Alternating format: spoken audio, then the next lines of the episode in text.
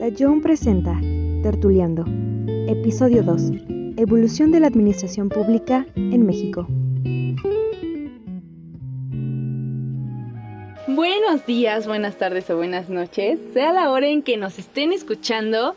Realmente esperemos que se encuentren muy, muy, muy bien y sean ustedes bienvenidos a esta segunda emisión de Tertuleando. Y ahí lo tienen, queridos seguidores. Como ya lo escucharon, hoy tenemos una nueva invitada pues estamos muy felices de recibirte en este segundo episodio. No creímos que fuera tan pronto a suceder, pero bueno, aquí estamos. Así que por favor, Rosa, preséntate y dinos por qué estás aquí. Ay amigos, primero que nada, muchísimas gracias por la invitación. Me siento muy feliz por estar aquí, emocionada y nerviosa. pero quisiera, quisiera, no sé, aportar a estos conocimientos para esta, esta generación y todo, ¿no? Y bueno, Daniel, cuéntanos, ¿qué nos atañe el día de hoy? ¿Qué, ¿De qué vamos a hablar? Cuéntanos, cuéntanos un poquito. ¿Qué vamos a hacer? ¿Cómo vamos a interactuar? Bueno, Rosa, mira, antes que nada, bienvenida. Bienvenidos también a todos nuestros amigos que nos están escuchando, si es la primera o si es la segunda vez. El día de hoy vamos a continuar con el tema del primer podcast, amigos. Aunque esta vez nos iremos más por el lado histórico, nos vamos a poner en modo historiador, pues viajaremos a los inicios de la administración pública, con ayuda de algunos administradatos que nos darán contexto de toda la situación. Efectivamente, y para nuestros seguidores que están un poco más interesados en este tema, les compartimos algunos autores con los que podrán profundizar sobre la evolución de la administración pública en México. Tales autores son Omar Guerrero, Alejandro Carrillo Castro, Romero Flores Caballero y Ricardo Uvalle Berrones. Recuerden que esta información va a estar en nuestras redes sociales, así que pues ahí podrán encontrar tanto el autor como su obra. Así que no se olviden de seguirnos en Tertuleando Podcast, así nos encuentran. Así es amigos, y si tienen ahorita tiempo para hacerlo, vayan, corran y pues ahí los esperamos con los brazos abiertos para que nos vayan a seguir. Y bueno, también vamos a, a empezar con esto. Y recordemos que en los inicios de la independencia hubo algunos sucesos que provocaron su inicio. Tales fueron los constantes problemas de España, la ocupación francesa y la, abdicación de Carlos IV y Fernando VII para darle corona a José Bonaparte. También la idea de la ilustración que surgió en Europa, al igual el disgusto por la parte de la gente de Nueva España hacia la monarquía, Claro, todos estos problemas y situaciones dieron pie a lo que conocemos hoy en día como la independencia, que abarcó más o menos los años de 1810 a 1821, en donde en las postrimerías de la a colonia... Ver, espérame, espérame, espérame. Pero... A ver, pero explícame, ¿qué es la postrimería primero? O sea... claro que sí, Rosa. no. no, no, para nada, amigos. Miren, aquí no nos vamos a ir con temas técnicos y todo eso. Básicamente, postrimería se refiere al fin o a la decadencia de algo. En este caso, pues la decadencia o el fin del estado monárquico que gobernaba en ese entonces, ya que aquí existía una fuerte relación entre la iglesia y el estado, en donde el poder recaía únicamente en el virrey de ese entonces a comparación con fechas actuales, claro, en donde pues ya existe una estructura de poder sólida, donde hay un presidente, donde hay gobernadores, pues en el pasado no era así, amigos. Y no hay que olvidar... Administradato número uno. Que en los tiempos de la corona y la monarquía, además de ser elegidos por la familia, los monarcas eran elegidos, entre comillas, también por la divina mano de Diosito. Y pues ahí tienen mis queridos seguidores un administrador. Así es, así como nuestro querido amigo, amigo el Wax nos acaba de decir, también hay que recordar que un año después entró la nueva etapa que abarcó pues aproximadamente entre 1821 a 1836, la cual se conocería como las funciones del Estado básico o policía. Así algo muy importante es como que por el año 1830 Administradato número 2. La época de la Revolución en Francia, misma que se extendería por gran parte de Europa y traería muchísimos cambios en el mundo. Pero mira Rosa, a esta etapa también se le conoce como la del Estado mínimo o el Estado básico, pues la estructura administrativa del Poder Ejecutivo en ese entonces era muy sencilla. Al comenzar la vida independiente después de tantas guerras, el gobierno provisional se organizó a través de únicamente cuatro dependencias, denominadas en ese entonces de Secretarías del Estado y del Despacho. Dichas dependencias eran conocidas como la primera de ellas, la de Relaciones Interiores y Exteriores, la segunda, la de Guerra y Marina, que trataba todos los ámbitos bélicos, la de Hacienda y Justicia, que trataba ámbitos fiscales y de derecho, y por supuesto la de negocios eclesiásticos. Aun cuando se trató pues de separar estos poderes de una vez por todas, vemos que la iglesia y el Estado no se habían separado al 100%. Efectivamente, y fue aproximadamente entre los años 1836 a 1910. Bueno, otro dato curioso. Administrato número 3. Que en 1888 comenzaron los asesinatos de Jack el Destripador. Pero bueno, retomando el punto, fue en esos años cuando comenzó otra nueva etapa conocida como estado de fomento, pues con la idea de reactivar la economía y organizar la incipiente actividad industrial, después del proceso de independencia, comenzaron a formarse las primeras entidades conocidas posteriormente como paraestatales, tales como el Banco de Aviao para el Fomento de la Industria Nacional en 1830, el Banco de Amortización de la Moneda de Cobre en 1837 y la Secretaría del Estado y del Desarrollo de Fomento en 1853. Esto para incentivar las ramas industriales y mercantiles.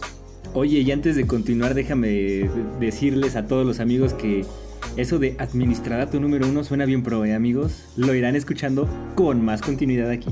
Así que bueno, después, mucho tiempo después, más o menos durante el siguiente periodo, se registra un cambio de modelo.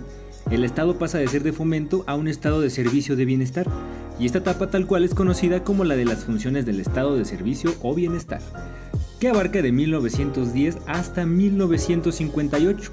Un dato curioso aquí es que pues abarca las dos grandes guerras mundiales que se han tenido en la historia. Aquí también se crean nuevas funciones que facultaban al Estado por la Constitución de 1917. Este cambio fue operado a través de la administración pública. Aquí las secretarías crecerían en número y serían reguladas mediante una ley que se conocía como la Ley de Secretarías y de Departamentos del Estado, que original por cierto. No te preocupes por esos nombres tan originales que se les ocurrieron.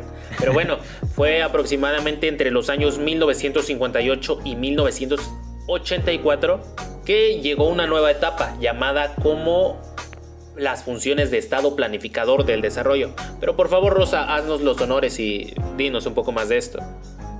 Ay, amigos, me agarraron un poquito en curva, ¿no? Sí les pierdo un poquito el ritmo, pero pues no sé ustedes a ver, ilústrenme con esta información de las etapas. o sea, no sé. no te preocupes, Rosa, puede sonar complicado, pero realmente no lo es. Fue aproximadamente por el mes de diciembre del año 1958 que la administración pública centralizada estaba conformada por 15 secretarías y 3 departamentos administrativos, incluyendo el departamento del Distrito Federal, es decir, 15 más 3, 18 en total.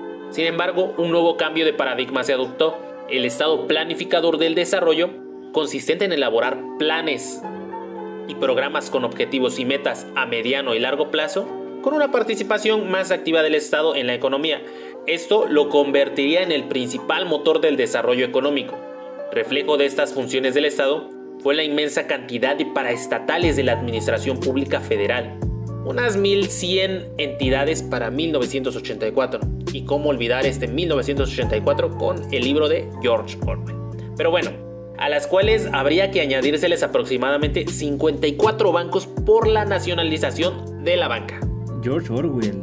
Amigos, ¿han leído alguna vez este libro también de Rebelión en la Granja? Buenísimo, ¿eh? Claro, y bueno, si no lo han leído... Yo a mí me lo dejaron de tarea. Ah, bueno, parece que no estamos prestando atención, ¿verdad, Rosa?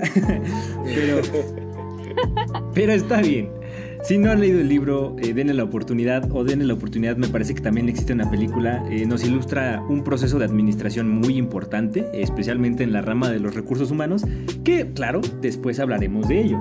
Pero en fin, regresando al tema, llegamos al final de todo este proceso de evolución, por fin, que termina con las funciones del Estado redimensionado. Estas funciones se dieron entre los años 1984 y 2010, es decir, en épocas pues más actuales, en donde pasaron tantas cosas importantes como por ejemplo, claro, la Britney Pelona, Y es que a partir de 1984, las funciones del Estado dieron un gran giro de paradigma.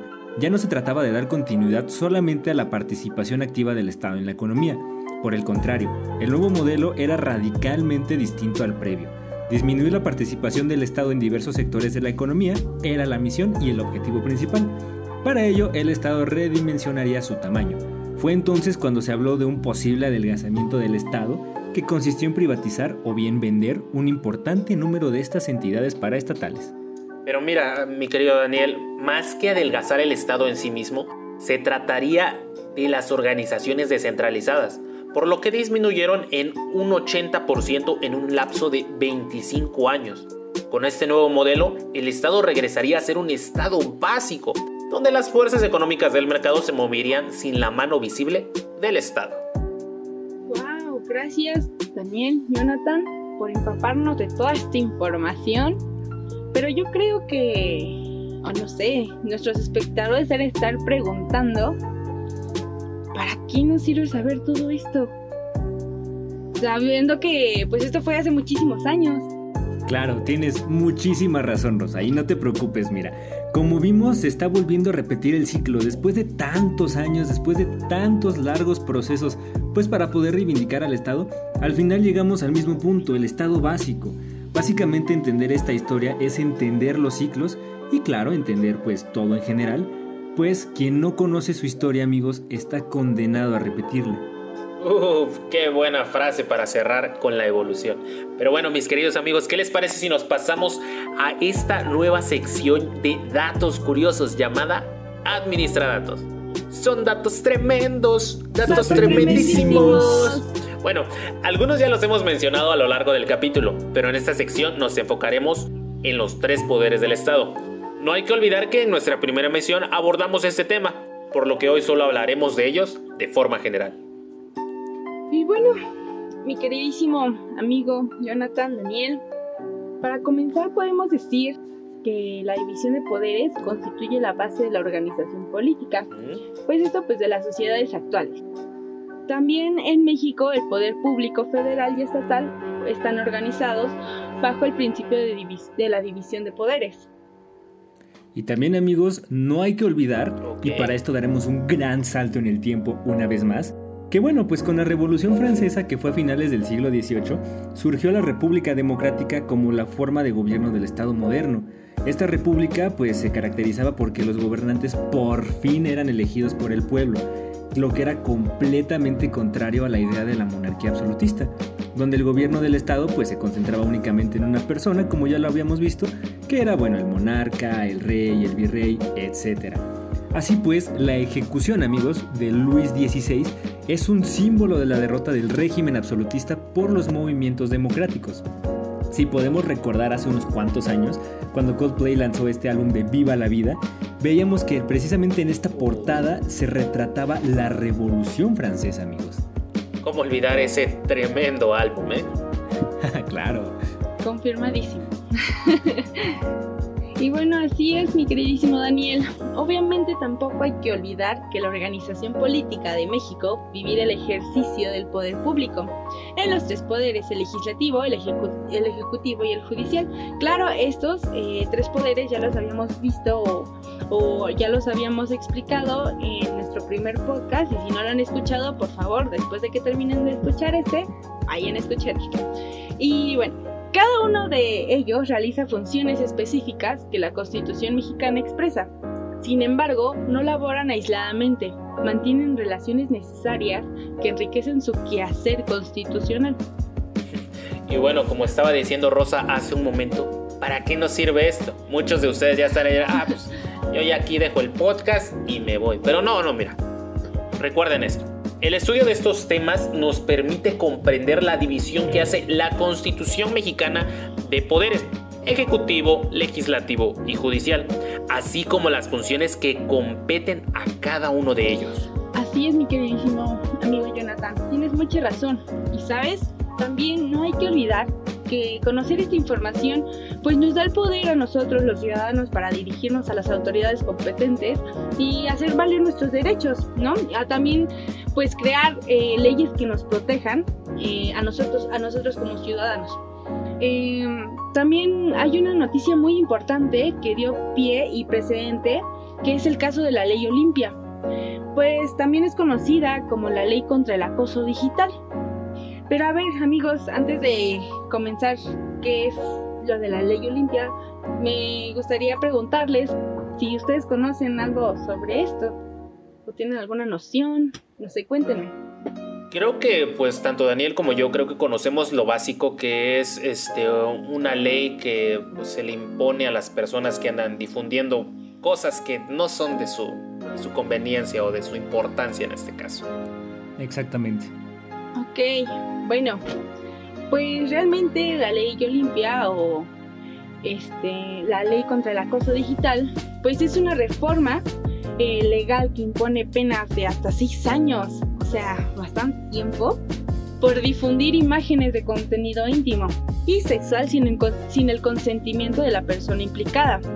Realmente amigos, no hagan esto, no, no, no, no, no está bien. Por favor, respeten y respétense ustedes mismos. Y además, si no lo hacen, pues bien merecidos esos seis años, ¿eh? Definitivamente.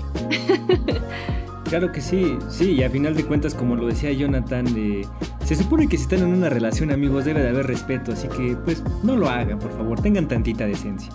En fin, levantar la voz y hacer valer nuestros derechos es algo importante en todo lugar.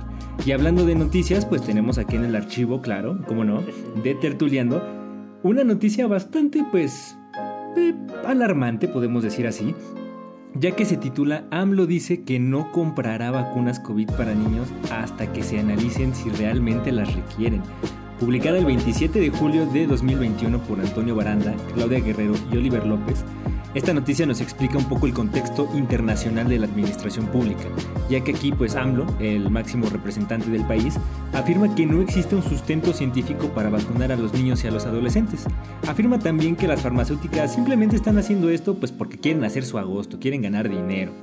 López Gatel no se quedó atrás, amigos, pues se apegó a las declaraciones de AMLO diciendo que esperarán hasta el sustento científico para vacunar a los niños, diciendo también que hay muchas campañas de opinión por parte de las farmacéuticas sobre terceras dosis, vacunas para niños y variantes. Una tontería si me lo preguntan debido a que los ciclos escolares abarcan precisamente a la población de 5 a 15 años, pero bueno, nada más que decir realmente estas noticias suenan alarmantes y preocupantes, pero bueno, parecería que todo es malo, ¿no? Y pues mira, para no este, enfocarnos en cosas malas, eh, como vámonos un poco al contexto internacional, en el cual pues México está haciendo algunas cosas buenas. El gobierno actual está ofreciendo apoyo a 175 afganos que llegaron a México. ¿Y esto por qué sucedió? Bueno, pues tras la toma de los talibanes el pasado 15 de agosto a la capital de Afganistán, Kabul, se disparó una alerta de emergencia para los residentes de este país. El Comité Internacional de Rescate trabaja en conjunto con el gobierno de México para dar refugio a estos ciudadanos afganos. Esto a modo de prevenir las posibles agresiones por cuestiones de género hacia las mujeres y niños. Por favor, pleno siglo XXI y siguen haciendo estas barbaridades. Pero bueno, la Secretaría de Relaciones Exteriores detalló que los gastos de viaje, estadía y comida son cubiertos por patrocinadores privados y por organizaciones de la sociedad civil. Y a final de cuentas amigos, hay que recordar algo. Todos los gobiernos, ya sea en ámbitos internacionales o nacionales, toman decisiones buenas y malas. En ocasiones son decisiones que ponen feliz a la nación, en ocasiones son decisiones que, que ponen triste a la nación. Tal es el caso de la noticia que les vamos a dar amigos y es que lamentablemente hemos llegado al final de esta segunda emisión de Tertuliano. Oh. Pero pues yo quisiera agregar em, un agradecimiento a mis amigos de Tertuliando, Jonathan y Daniel. Gracias por tomarme en cuenta, darme la oportunidad de estar aquí y mm, realmente pasar este tiempo de amigos. Y no sé, me, gustó mucho, me sentí muy feliz, nerviosa, nunca había hecho algo así, pero lo volvería a repetir sin duda. Eh, y bueno, no me queda nada más que decirles que gracias, gracias a todos los oyentes que nos están aquí escuchando y también espero que pues hayan llevado un buen sabor de boca y que nos sigan escuchando en los demás capítulos y que esperemos nos volvamos a ver pronto Como lo dijo Rosa, muchas gracias por sintonizarnos en este segundo episodio de Tertuleando. Nos veremos en la próxima emisión. Así que, hasta la próxima. Bye. Tertuleando, una producción de Daniel Gutiérrez y Jonathan Ruiz, invitada especial, Rosa Montiel.